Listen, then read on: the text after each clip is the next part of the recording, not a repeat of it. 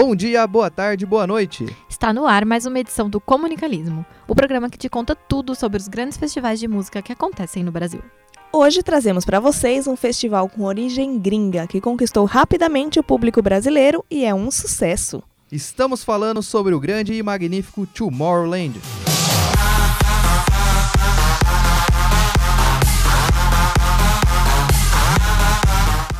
O Tomorrowland é um festival de música eletrônica realizado na pequena cidade de Boom, na Bélgica, tendo sua primeira edição em 14 de agosto de 2005 e contando com a participação de 10 mil pessoas.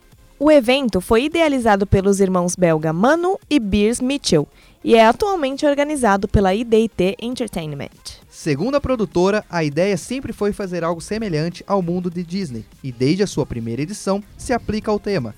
Ontem é história, hoje é um presente, amanhã é um mistério.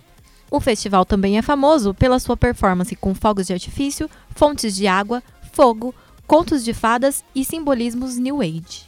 Atualmente, o evento ocorre em três localidades: em Itu, interior de São Paulo, no Brasil, com a primeira edição em 2015, em Chattahoochee Hills, na Geórgia, Estados Unidos, onde ocorre desde 2013, e, claro, na cidade de Bonn, na Bélgica, onde tudo começou.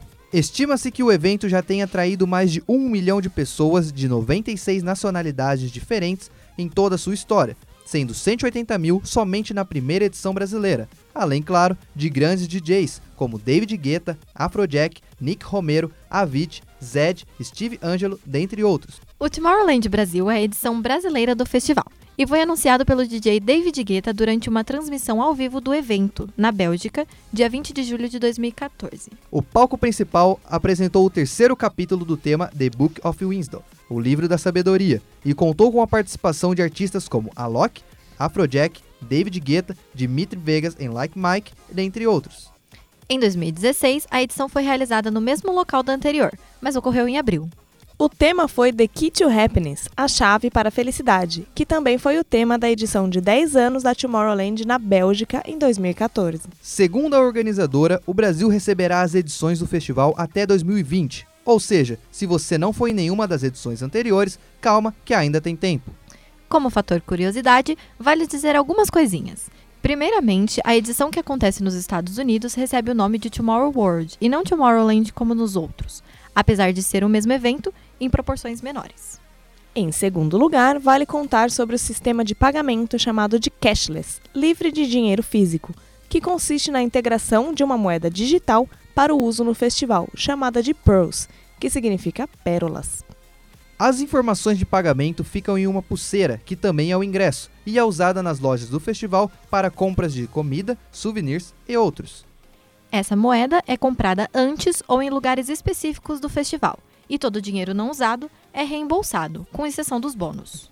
Em terceiro lugar, temos o Unite e Tastes of the World. Em 2015, o festival foi conectado com outros países através de uma experiência chamada Night, que significa unir ou conectar.